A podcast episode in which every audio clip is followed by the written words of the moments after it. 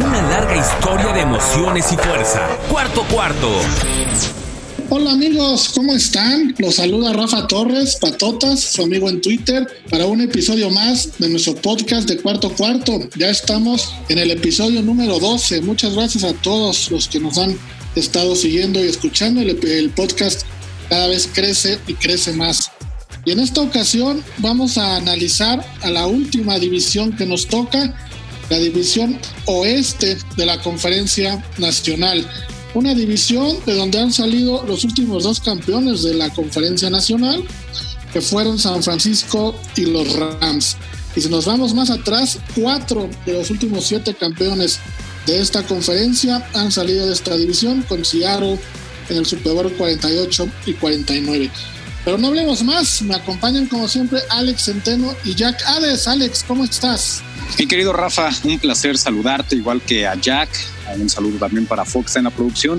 Pues aquí listos para platicar de esta división que está bastante interesante. Me parece que va a ser muy peleada, muy pareja la próxima temporada y de pronóstico reservado. ¿eh? Sí, bien lo señalas, de aquí han salido los dos últimos campeones de la conferencia y yo no sé si vaya a repetir esta división, incluso si vaya a repetir San Francisco. Ya lo platicaremos. Ya lo estaremos platicando, Alex. Jack, ¿cómo estás? Muy bien, Rafa, muy bien, Alex. Saludos, Fo. Y amigos, buenos días, buenas tardes, buenas noches. No importa qué hora nos escuchen, encantados de poderlos acompañar en una emisión más de este podcast que está sumando pues ya su doceavo episodio y que vaya de cara a lo que será la próxima campaña, se está poniendo calientito, igual, igual que el verano. Oigan, muchachos, antes de, seguir, yo sí quisiera nada más hacer un comercial rápidamente, si me lo permiten. Adelante. Y es que, la verdad, mandarle un saludo a nuestros amigos de Home Foods. Qué rica carne la de Home Food. Ahí si ustedes los buscan en las redes sociales, en Twitter, en Facebook, en Instagram, Home Foods MX. De verdad, yo ya me comí la carne molida espectacular, el pollo espectacular, el salmón espectacular. Así que si usted quiere comer carne de calidad, pues con nuestros amigos de Home Foods. Ahí les dejo eso, muchachos. Así es, Alex, y no olvidemos que tienen un servicio a domicilio excelente, nuestros amigos, como bien dices, de Home Foods. Y bueno, pues entremos de lleno ya a lo que nos atañe, a lo que estamos aquí. Y Alex, pues empezamos con Arizona. Arizona que se llevó posiblemente la noticia de la pretemporada llevándose a DeAndre Hopkins. Texans are trading DeAndre Hopkins to Arizona per source. Wow. From Adam Schefter. Shit. ¿Qué más análisis tiene? ¿Cómo le irá a DeAndre Hopkins? ¿Cómo le irá a Arizona, Alex? Híjole, qué, buena pregunta, mi querido Rafa. Este equipo es una auténtica incógnita con Cliff Kingsbury, que llamó la atención también en el draft. Recordarán que estaba pues en una casa enorme, en una mansión enorme, ahí en una sala espectacular con una vista sensacional. Se recuerda mucho al coach de Arizona por eso en el pasado draft que fue, por supuesto, todo el mundo estando en casa. Lo de DeAndre Hopkins me parece extraordinario, es un receptor que le puede venir a cambiar eh, no sé si la cara a la franquicia, pero sí lo va a hacer muchísimo más peligroso a este equipo. Para mí, DeAndre Hopkins está en un top 3 entre los mejores receptores de la liga. Ponme al que tú quieras, pero debe estar ahí de Andre Hopkins a mi gusto.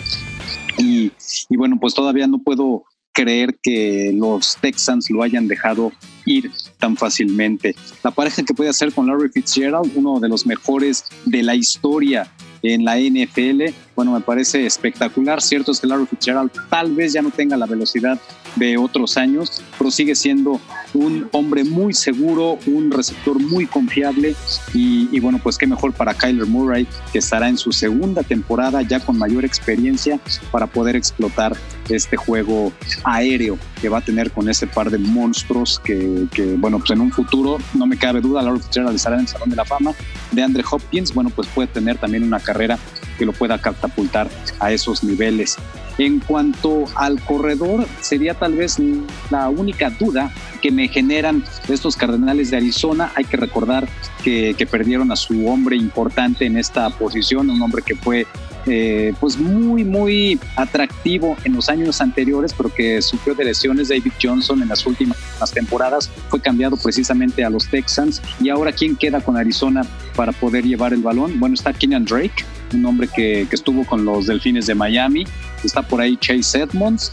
Y bueno, pues en esta, en el pasado draft tomaron a Ino Benjamin, un corredor que bueno, pues también puede hacer algo como, como, como novato, fue seleccionado en la ronda 7, posición 222. Es precisamente un hombre que estuvo ahí en la estatal de Arizona, entonces, bueno, pues es más o menos como de casa en Benjamin, pero bueno, definitivamente no sé si puedan llenar los zapatos de David Johnson, que, en su momento, en su mejor momento, fue uno de los mejores corredores de la NFL. Defensivamente, eh, estos Cardenales de Arizona, hay que decir que perdieron algunos jugadores como Brooks Reed, un linebacker, Joe Walker, otro linebacker, también eh, eh, bueno, pues fueron los más importantes, además de Rodney Gunter, otro ala defensiva que perdieron. La verdad es que no son nombres tan importantes o que puedan causar algo de, preocupación en la defensiva de los Cardenales de Arizona. Sí seleccionaron a Isaiah Simmons, un, eh, un linebacker que me parece extraordinario. Este hombre viene de la Universidad de Clemson, era uno de los mejores prospectos, fue la selección 8 global del pasado draft y creo que va a ser de impacto inmediato en esta defensiva. Isaiah Simmons era una de las joyas que había en el pasado draft tienen la, experiencia de Chandler Jones, tienen hombres como Patrick Peterson, que, que, bueno, pues está haciendo poco a poco, se está convirtiendo en un jugador veterano, pero sigue siendo uno de los corners más confiables que hay en la NFL. Creo que serían los tres hombres importantes de esa defensiva, de acuerdo a cómo luce el panorama. Defensivamente creo que sí le hace falta un poco de mayor profundidad. Ofensivamente, a mí me encanta esa pareja que puede hacer de Andrew Hopkins y Larry Fitzgerald y teniendo pues un poco la duda de quién pueda ser el corredor titular y que pueda llevar el peso de la ofensiva terrestre. Creo que va a ser un equipo que va a dar mucha, mucha lata en la próxima temporada. Murray fires it. De acuerdo, Alex, yo también creo que va a ser un equipo que, que, va, que va a dar mucho que hablar. Eh, y Jack, eh, te pregunto de este equipo, todo el mundo habla si el trade de Andrew Hopkins le convino a Arizona o le convino a Texans, pero hablando específicamente de, de Andrew Hopkins, ¿tú crees que a él le va a ir mejor en Arizona que lo que le estaba yendo en Houston? Yo creo que le va a ir igual de bien, Rafa, porque como dice Alex, es un talento inigualable y te encuentras con un entrenador que tiene ganas de lanzar el balón, con un coreback que tiene ganas de mostrarse como Kyle Murray. Entonces creo que tienes todo funcionando a tu favor. Y de Andrew Hopkins lo hizo bien con Deshaun Watson, pero lo hizo bien con cualquier cantidad de corebacks antes de él. No importa a quién le pongas a lanzar el ovoide, siempre y cuando logres poner la pelota en juego y cerca de donde él está, te va a dar posibilidades de atraparlo. Entonces, creo que para él, eh, digo, creo que la, química o quizás esa relación con Deshaun Watson era positiva, pero eh, la muestra más clara de que no era tan importante para él es que se estuvo quejando y que estuvo buscando este cambio. Digo, él, él quería un, un, contrato a largo plazo con los Tejanos, pero avisó que si no iba a suceder, prefería salir del equipo más temprano que tarde y se le cumplieron sus deseos. Watson pass downfield and what a catch. Oh, DeAndre Hopkins. Oh. Bueno, pues ahí está el análisis de Alex y los comentarios de Jack de Arizona. Ya estaremos platicando al final del podcast si mejorarán su récord de 5 ganados, 10 perdidos y un empatado de la temporada pasada. Y amigos, ahora sigamos con el siguiente equipo del análisis que vamos a hacer, que son Los Ángeles Rams. Los Ángeles Rams que terminaron con un récord de 9-7. Para muchos decepcionó después de lo que habían logrado una temporada anterior. Y mi querido Jack, ¿qué pasa con Sean McVay? ¿Está perdiendo magia o por qué el equipo disminuyó tanto su, su nivel de lo que había sido llegar al Super Bowl a lo que vimos la temporada pasada? ¿Cómo los ves para la próxima temporada? Getting shut out here on a third down, Goff's throw, and it's intercepted. Yo creo que más que perder la magia, eh, Rafa, es, es, lo normal después de perder un Super Bowl, después de estar tan cerca de acariciar el trofeo Vince Lombardi. A muchos jugadores les pega, a los entrenadores les pega. Entonces, para mí no es un tema de magia perdida. Creo que si esta campaña no lograran calificar, ya entonces podríamos empezar a hablar al respecto. Pero Sean McVay logró tener otra vez un récord positivo, suma en su carrera un récord impresionante, 33 victorias y 15 derrotas, y si le agregas postemporada son 35 victorias y 17 derrotas, o sea, prácticamente dos partidos ganados por cada perdido, una cifra que todos los entrenadores, o creo que si no nombras a Bill Belichick ahí, cualquiera quisiera en sus espuelas. Entonces yo no creo que han perdido la magia. Lo que sí me preocupa es que entraron en una modalidad de pseudo, vamos a llamarle pseudo reconstrucción, porque lo que sí hicieron los Rams las últimas dos temporadas es echar la casa por la ventana, tanto con selecciones como con contratos fuertes. Y de pronto se encontraron ya con las manos atadas y tuvieron que empezar a dejar ir algunos jugadores. Entonces, un equipo que hace dos temporadas eh, peleaba el Super Bowl, de repente de deja a Dante Fowler, Corey Littleton, suelta Clay Matthews. Entonces, la cantidad de jugadores que dejaron ir en esta temporada baja es preocupante y muestra una señal eh, inequívoca de que probablemente lo que será la temporada 2020 tiene una expectativa ligeramente menor para estos Rams, que además eh, soltaron al que para mi gusto le hacía un balance perfecto a esta mente ofensiva de Sean, McVay, eh, con Wade Phillips. Entonces por ahí también es otro tema que van a tener que, que de alguna forma que explorar. El entrenador que viene, pues es Staley, es una persona mucho más joven, es, tiene 37 años y viene del equipo o viene del grupo de entrenadores de Fangio.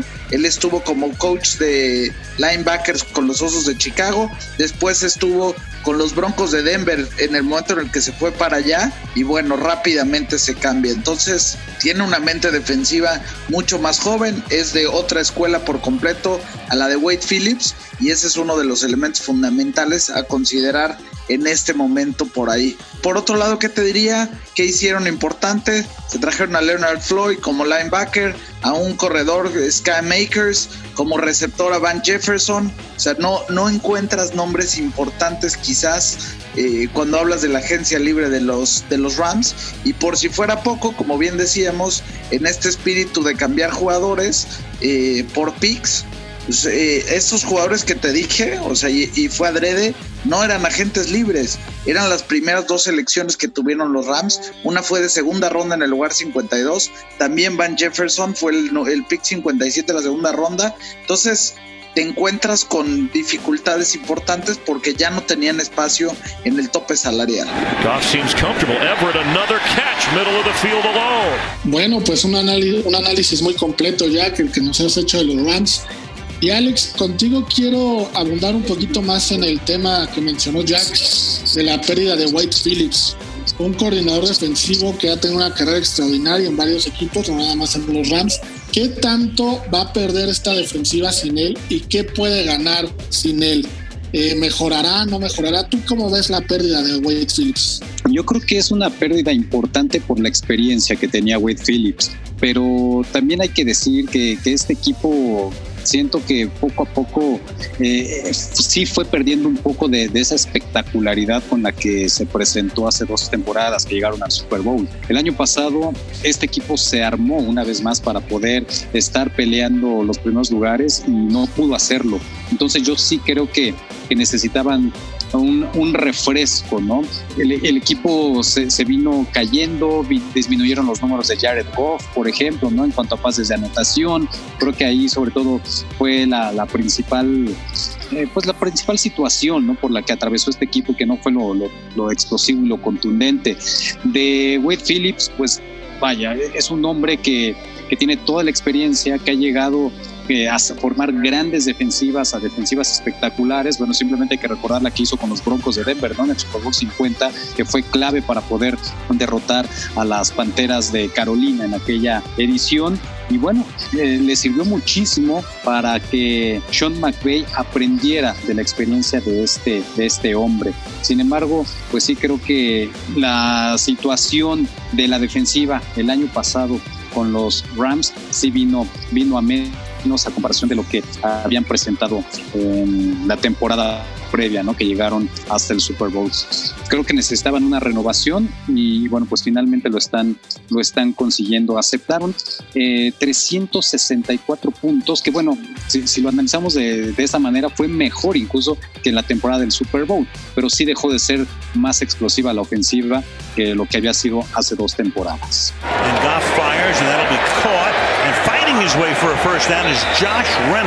Y bueno, pues después del análisis de, los Rams tan completo de Jack, con la respuesta que nos dio Alex de White Felix para complementar, seguimos con uno de mis equipos favoritos, donde juega uno de mis jugadores favoritos. Los Seattle Seahawks, que además Alex en estos últimos días se llevaron la nota con la incorporación de Jamal Adams en un cambio con los Jets. ¿Qué nos tienes de análisis de Seattle? ¿Cómo ves lo de Jamal Adams? Russell Wilson seguirá siendo el hombre equipo. ¿Qué opinión tienes de esta institución? La verdad es que es un equipo que en los últimos años siempre es de los que hay que considerar favoritos para, para estar en postemporada. El año pasado con 11 ganados y 5 perdidos lograron superar en la ronda de comodines a Filadelfia y luego ya en el juego divisional perdieron en Green Bay ante los Packers. Pero este equipo a mí particularmente me gusta mucho porque eh, el trabajo que, que viene haciendo el coach pues ha sido pues me parece de lo más destacado en las últimas temporadas. Es uno de los más experimentados Pete Carroll sin duda alguna y, creo que lo demuestra no después de Bill Belichick bueno pues ahí está Pete Carroll como uno de los hombres de mayor experiencia en la NFL bueno dicho lo anterior como bien señalas, lo de Jamal Adams viene a fortalecer y viene a formar tal vez la Legión del Boom 2.0. Y es que este equipo me parece que tuvo muy buenas adiciones durante la temporada baja. Lo de Jamal Adams hace unos días me parece extraordinario, uno de los safeties más buscados o más deseados por varios equipos, se habló incluso del interés de, los vaqueros de Dallas, no se concretó y finalmente llega a fortalecer a una muy buena defensiva, una defensiva que, siempre se ha caracterizado por ser, eh, pues tal vez el, el estandarte de, de, estos Seahawks, ¿no? De estos Seahawks recientes de Pete Carroll. Jamal Adams, bueno, pues estará ahí tomando safety fuerte. ¿Y quién lo va a estar acompañando? Marquis Blair, como otros los safeties, Trey Flowers y Quandre Dix en posibles ocasiones, además de Shaquille Griffin me parece que sí necesitaba reforzarse esta defensiva secundaria. A mí lo que me parece espectacular sigue siendo el cuerpo de linebackers con Bobby Wagner, con KJ Wright, una de las parejas más importantes todavía que hay en la NFL. Y si le agregas que tomaron como su primera selección a Jordan Brooks, eh, linebacker también, y que va a ser de titular inmediato Jordan Brooks, al menos eso es lo que se espera. Bueno, pues este equipo me parece que está completo en esta posición, ¿no? Perdieron algunos jugadores importantes en la agencia libre, eh, hay que señalar que, bueno, pues se fue el corredor CJ Posay, se fue Marshawn Lynch, se fue Josh Gordon, que bueno, la verdad es que este cuate difícilmente podía jugar, se fue la ala cerrada el Dixon, se fue el liniero ofensivo Jermaine Ifedi, se fue Ezequiel Lanza, que era otro liniero defensivo, Jefferson, eh, Jefferson, otro liniero defensivo también se fue, el linebacker Michael Kendricks, que era un veterano, y ya Jadeveon Clowney, ojo, porque esa creo que es una baja muy importante, si bien ya Jadeveon Clowney ha pasado por algunos problemas de lesiones en las últimas dos temporadas, me parece que es una baja importante esa de ya Devion Clowney. La están sustituyendo bien. Eh, está ahí Bruce Irving, que, que, regresa al equipo. Ya había estado en una primera ocasión, incluso en aquellas épocas de los Super Bowls, cuando llegaron al 48 y 49. Bruce Irving era parte del equipo, después salió, ahora ha regresado. Lo que sí siento un poco eh, bajo en cuanto a nivel es su línea defensiva con LJ Collier, Jaron eh, Reed y Puna Ford, me parece que es una línea defensiva que no asusta absolutamente a nadie. Y bueno, ofensivamente es un equipo que tiene uno de los mejores quarterbacks de la liga, Russell Wilson, a mi parecer está en el top 5 de los mejores quarterbacks hoy en día de la NFL. Tuvieron el agregado de Greg Olsen para esta temporada, este ala cerrada que, si bien también ha atravesado por problemas de lesiones en las últimas campañas, parece que es extraordinario el que se involucre ahora con este equipo que además suele utilizar mucho a los alas cerradas. Los receptores también me parecen muy interesantes. DK Metcalf y Tyler Lockett pueden hacer una gran, gran pareja. DK Metcalf ya en una segunda temporada. Y bueno, Tyler Lockett que poco a poco eh, calladito se ha ido consolidando como un receptor muy confiable, muy veloz y muy peligroso en la NFL. No es de los que acaparan portadas, pero sí es un jugador que particularmente a mí me gusta mucho y que si lo pudiera escoger en un fantasy, escogería a Tyler Lockett por la explosividad que tiene. Creo que este equipo va a estar peleando otra vez el liderato de la división y bueno, pues eh, va, va, a ser una lucha encarnizada, creo yo, ahí con los 49 de San Francisco por ese primer lugar. Wilson, deep downfield, getting free and open and making the grab is Metcalf in for the touchdown. Pues sí, yo también creo que va a ser un equipo que va a estar peleando el primer lugar. Y Jack, eh, un tema que se ha venido mencionando, donde seguramente por lo que estamos viviendo de la pandemia, no habrá aficionados en los estadios. Yo te quiero hacer la siguiente pregunta. El estado de Seattle es uno de los más ruidosos en toda la liga. Creo, a mi parecer, que es uno de los equipos que mayor provecho saca de eso como local. No por nada ha ganado 53 partidos y solo ha perdido 16 en ese estadio las últimas ocho temporadas. Ahora que no va a haber gente, ¿tú crees que ese estadio deje de pesar lo que es y veamos a Seattle un poquito menos peligroso en casa? La respuesta creo que tiene que ser definitivamente sí, Rafa. Y tiene que ver con justo la cantidad de ruido que son capaces de hacer los aficionados de Seattle y el impacto que tiene en los equipos contrarios a la hora de hacer castigos, en el momento de no reaccionar a tiempo al salir a una jugada. Entonces, todo ese ímpetu y toda esa fuerza y todo ese ruido que logran hacer en el Century Link Field de manera normal va a pesar, ¿no? Además de que pues tienes esta sensación de que toda tu gente te está aplaudiendo, te está echando porras, te está echando, pues ese, ese, digo, no por nada se les llama el, doceavo hombre, ¿no? Entonces, en el estadio de Seattle es uno de los que más pesan en la NFL y definitivamente cuando los Seahawks jueguen de local van a extrañar ese, eh, ventaja adicional que no nada más les da jugar en casa por estadio, por condiciones, sino además por el tremendo apoyo que les da a su público en relación o, ese diferencial que les da en jugadas clave en relación a lo que quizá puede ocurrir en otros estadios. Wilson surveys, fires, and that's going to be caught for a first down, but not a touchdown. Pero, y de acuerdo contigo, Jack, lo de la afición que no ve está en Seattle puede ser un punto en contra de ellos. Vamos a ver cómo reaccionan y cómo se desenvuelve equipo, el equipo en esa situación. Y bueno amigos, Jack, Alex, llegamos al cuarto equipo de la división, que es el de los 49 de San Francisco. Y la gran pregunta, Jack, que yo creo que todos nos hacemos, es si Jimmy Garoppolo va a estar al nivel del equipo que tiene, ¿no? Entonces, independientemente de tu análisis, te hago esa pregunta. Eh, ¿Cómo ves a Garoppolo? ¿Crees que esté al nivel de San Francisco? Garoppolo under pressure and is a fabulous catch by George Kittle. Yo creo que sí, Rafa. O sea, me parece que la temporada pasada tuvo algunos momentos difíciles, pero no me atrevería a decir que no está al nivel de los 49 de San Francisco. La muestra más clara es que trabajando de la mano con el coach Shanahan los logró llevar al Super Bowl, los tuvo cerca de obtener el trofeo Vince Lombardi. En la medida en la que permitan que vaya evolucionando, creo que estará en, en, en buenas manos no es Joe Montana, eso hay que tenerlo claro, no es Steve Young, pero de que es un coreback que tiene eh, muchos atributos que pueden ser suficientes como para tener a los 49ers de manera competitiva, creo que la respuesta es sí. Me, me, me preocupa que de pronto como aficionados pues quieran irse de 0 a 100 eh, en un minuto, ¿no?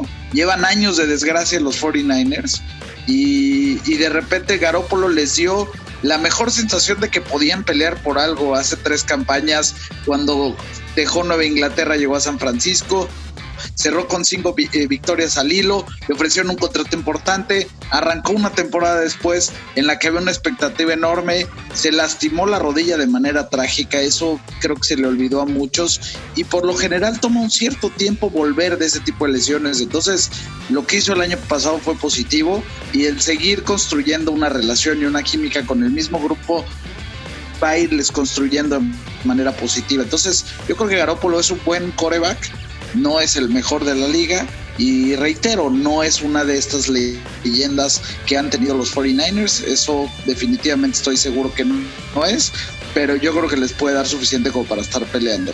Perfecto, Jack. Y pues ahora sí, entramos de lleno al análisis del equipo que nos tienes preparado. Ahí te diría que realmente hay mucho o muy poco de qué hablar en términos generales. Al igual que los jefes de Kansas City, los 49ers trataron de mantenerse lo más cercano a neutros eh, posible durante la pretemporada o durante la temporada baja.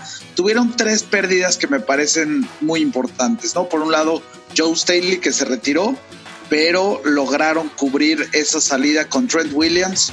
hicieron un cambio con los Redskins y desde esa óptica quedarán cubiertos en la línea ofensiva. Por otro lado, perdieron a Emmanuel Sanders que llegó a media temporada, pero lo que hicieron fue seleccionar a un jugador en la primera ronda, a un receptor, a Brandon Ayuk, para tratar de cubrir esa salida.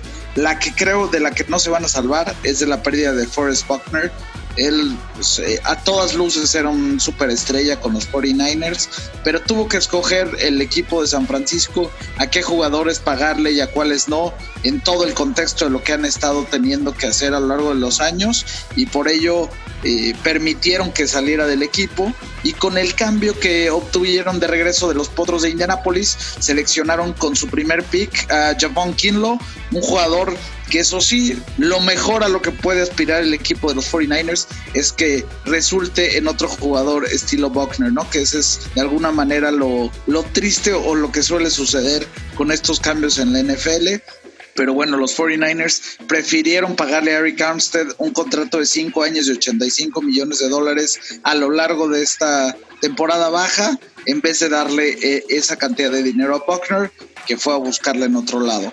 Fuera de eso, el equipo tiene muchas de las piezas o la mayor parte de las piezas que pelearon eh, de tú a tú el, el, Super Bowl en contra de los jefes de Kansas City. Entonces, lo más importante para mi gusto tiene que ver con la capacidad que tengan los entrenadores de darle la vuelta a una derrota dolorosa como la que sufrieron, porque son muy pocos los equipos que tienen la habilidad o la capacidad de perder un Super Bowl y regresar el año siguiente a pelear esas instancias. Hace unos minutos platicábamos sobre los Rams que ya parecían imbatibles hace dos campañas con un récord de 13 a 3. Eh, contrataron a una cantidad importante de jugadores en la temporada baja para reforzar ese equipo y terminaron con récord de 9 y 7, ¿no? Entonces, los 49ers y sobre todo Shanahan, que ya tiene dos historias de corazones rotos en los Super Bowls, tiene que ser capaz de transmitirle un enfoque distinto al equipo. Y bueno, lo otro que creo que es muy favorable para ellos es que en una temporada o una eh, pretemporada en la que no habrá tanto espacio para trabajar en la química y en nuevas jugadas y distintos eh, escenarios, pues es que la mayoría de su equipo llega intacto de, la versión 2019 a la 2020 el único punto o digamos el, granito en el arroz en estos momentos es que Raheem Mostert está bastante inconforme con la cantidad de dinero que está ganando con los 49ers. Él considera que el cierre que tuvo en la temporada pasada y lo que mostró en la postemporada debería ser suficiente como para que le extiendan más que le extiendan, porque ya lo tiene, es para que le incrementen el monto que le pagan año con año. Y puesto que eso no está sucediendo, está diciendo que es capaz de sentarse, en dado caso que no le pongan más dinero sobre la mesa los 49ers. Creo que uno de los temas que más debe de preocupar al equipo de San Francisco sería que empiecen a suceder ese tipo de, malestares con algunos de los jugadores que los están, eh, o bueno, que los, les permitieron llegar tan alto la campaña pasada y algo que creo que tienen que poner especial atención o que debemos de observar al momento de, analizar los 49ers es que en muchas ocasiones este brinco de ser el último de la división al primero tiene que ver con que la dificultad del calendario con el que se topan es baja. Y esta vez los 49ers tienen el cuarto calendario más complicado de la NFL y están en una división en la que todos los equipos pueden dar lata. Entonces, a mí no me sorprendería ver una regresión significativa considerando tanto la dificultad del calendario como la cruda realidad de perder un Super Bowl. De acuerdo, Jack. Y Alex, justo por ahí iba mi pregunta. Si tú analizas a los 49, pues ¿qué le puedes cambiar a un equipo campeón? Pero la temporada pasada realmente fue una sorpresa que llegaran al Super Bowl. Después de lo que hemos visto con ellos en temporadas anteriores. No es lo mismo ser el equipo sorpresa que va ganando a los favoritos a ser el favorito en el cual todos te quieren ganar. Eh, mi pregunta es clara y concreta. ¿Crees que San Francisco pueda repetir el éxito que tuvo la temporada pasada? Coleman with a seven. Coleman fights his way to the two yard line. No, definitivamente lo veo complicado. Creo que es un equipo que sí va a estar en playoffs, pero llegar a un Super Bowl es muy difícil en la NFL y bueno, repetir daños consecutivos eh, llegando al juego grande pues es todavía más complicado, ¿no? Y precisamente en la conferencia nacional se ha dado la situación de que se ha ido alternando el, campeón de la conferencia pues año tras año, ¿no? Y van varios años que, un equipo no repite. Entonces sí lo veo complicado que vayan a regresar los 49ers. Coincido en lo de Jack. Ahora va a ser un equipo que enfrenta un calendario mucho más difícil y creo que sí les va a pesar esa situación. Algo positivo es que pues sí prácticamente dejaron al equipo intacto, ¿no? De lo que es el año pasado. Sobre todo lo, el coordinador defensivo Robert Saleh, me parece que el que no haya salido porque se rumoraba, se, se pensaba que podía ser un eh, próximo entrenador en jefe en cualquier otro equipo, bueno, pues el hecho de conservarlo me parece que es muy positivo para los 49ers, pero definitivamente no creo que les vaya a alcanzar la próxima temporada para regresar al Super Bowl. Perfecto, pues ahí está el análisis de San Francisco, el análisis de los cuatro equipos y vamos ahora sí a nuestros pronósticos de las posiciones en las que creemos que van a quedar. Ahora empiezo contigo, Alex. ¿Quién un primero, quién segundo, quién tercero y quién cuarto? Mira, me voy a quedar con Seattle a ganar la división. Tienen cuatro años que no la ganan, por eso es un equipo, insisto, muy latoso, bien entrenado. Creo que, que Seattle puede llevarse este año la división por muy poco margen sobre San Francisco, que va a quedar segundo. Veo Arizona teniendo un progreso esta temporada, tal vez una campaña de 8-8, quedando en el tercer lugar. Y veo a Los Ángeles Rams quedando en el último lugar. No siento que este equipo lo armaron hace dos temporadas para llegar al Super Bowl ser campeón. Todavía el año pasado continuaba con un muy buen talento, pero la desbandada que han tenido de jugadores creo que al final les va a terminar pesando y creo que los Rams se van a ir al último lugar de la división. Perfecto. Jack, tu, pronóstico de la división. Yo me voy a quedar eh, con San Francisco en primer lugar, Rafa. Estoy, digamos que me vi muy tentado a seguir la ruta o seguir lo mismo que dijo Alex respecto a Seattle, pero el asunto de la, la, falta del peso en el estadio de Seattle creo que será crítico para el equipo de los Seahawks, además de que pues ya como bien señalan cuatro campañas seguidas se les ha negado este título divisional y creo que es por cómo van construyendo la temporada el equipo de, los Seahawks lo que sí te puedo decir es que creo que será una pelea muy apretada y quizás por, por un partido o igual ya acaban con el mismo récord, pero por la división veo a Seattle en segunda posición.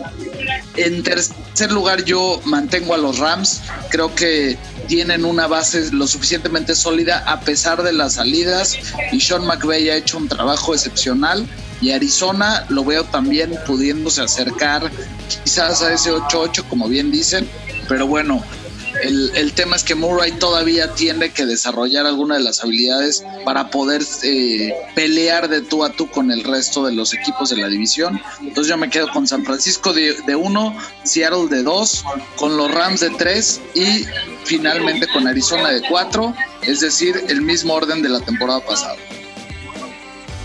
Bueno, pues ahí están los pronósticos de los dos. Les voy a dar los míos. Me voy a quedar callado un rato, unos dos segundos para escuchar sus gritos de sorpresa.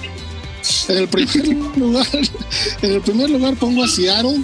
Creo que Russell Wilson va a poder llevar al equipo a ganar la división.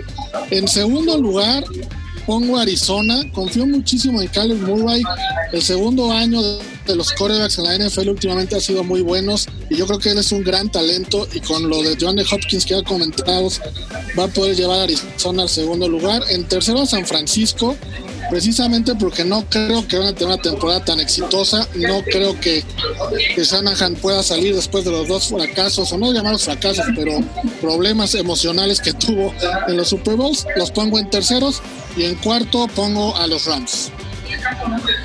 Vaya, pues sí, sí que nos sorprendiste, Rafa. A mí particularmente segundo lugar Arizona en, en, esa división, vaya, pues sí, sí es de sorprenderse porque además estás poniéndolos arriba de los dos últimos campeones de la conferencia. Sí, sí, bueno, de los Rams, por lo que ya venimos platicando, y de San Francisco, pues lo que dije, no, no creo que vayan a tener una temporada tan exitosa de, de ganar tantos partidos, y sí veo en Arizona un potencial importante para poder, poder subir. A lo mejor puede quedar en segundo lugar ganando nueve, nueve juegos, perdiendo siete o diez, seis por ahí, pero creo que Arizona va a quedar arriba de San Francisco. Pues queda grabado entonces ese pronóstico. Bueno, Jack se quedó mudo simplemente de, de, de escucharlo. Sí, Jack ya ¿Qué no, te digo? no, no, ¿Qué te digo? No, no es mudo, pero bueno, eh, estoy, estoy aprendiendo a no brincar ante todos los, los diferentes peces que salen al mar, Alex, dame chance. no, muy bien.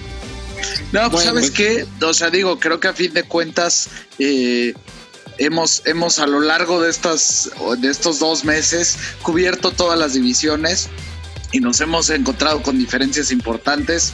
Por lo general, al menos en el, en el liderazgo divisional, Alex y yo habíamos estado de acuerdo y en esta ocasión nos vamos con distintos equipos.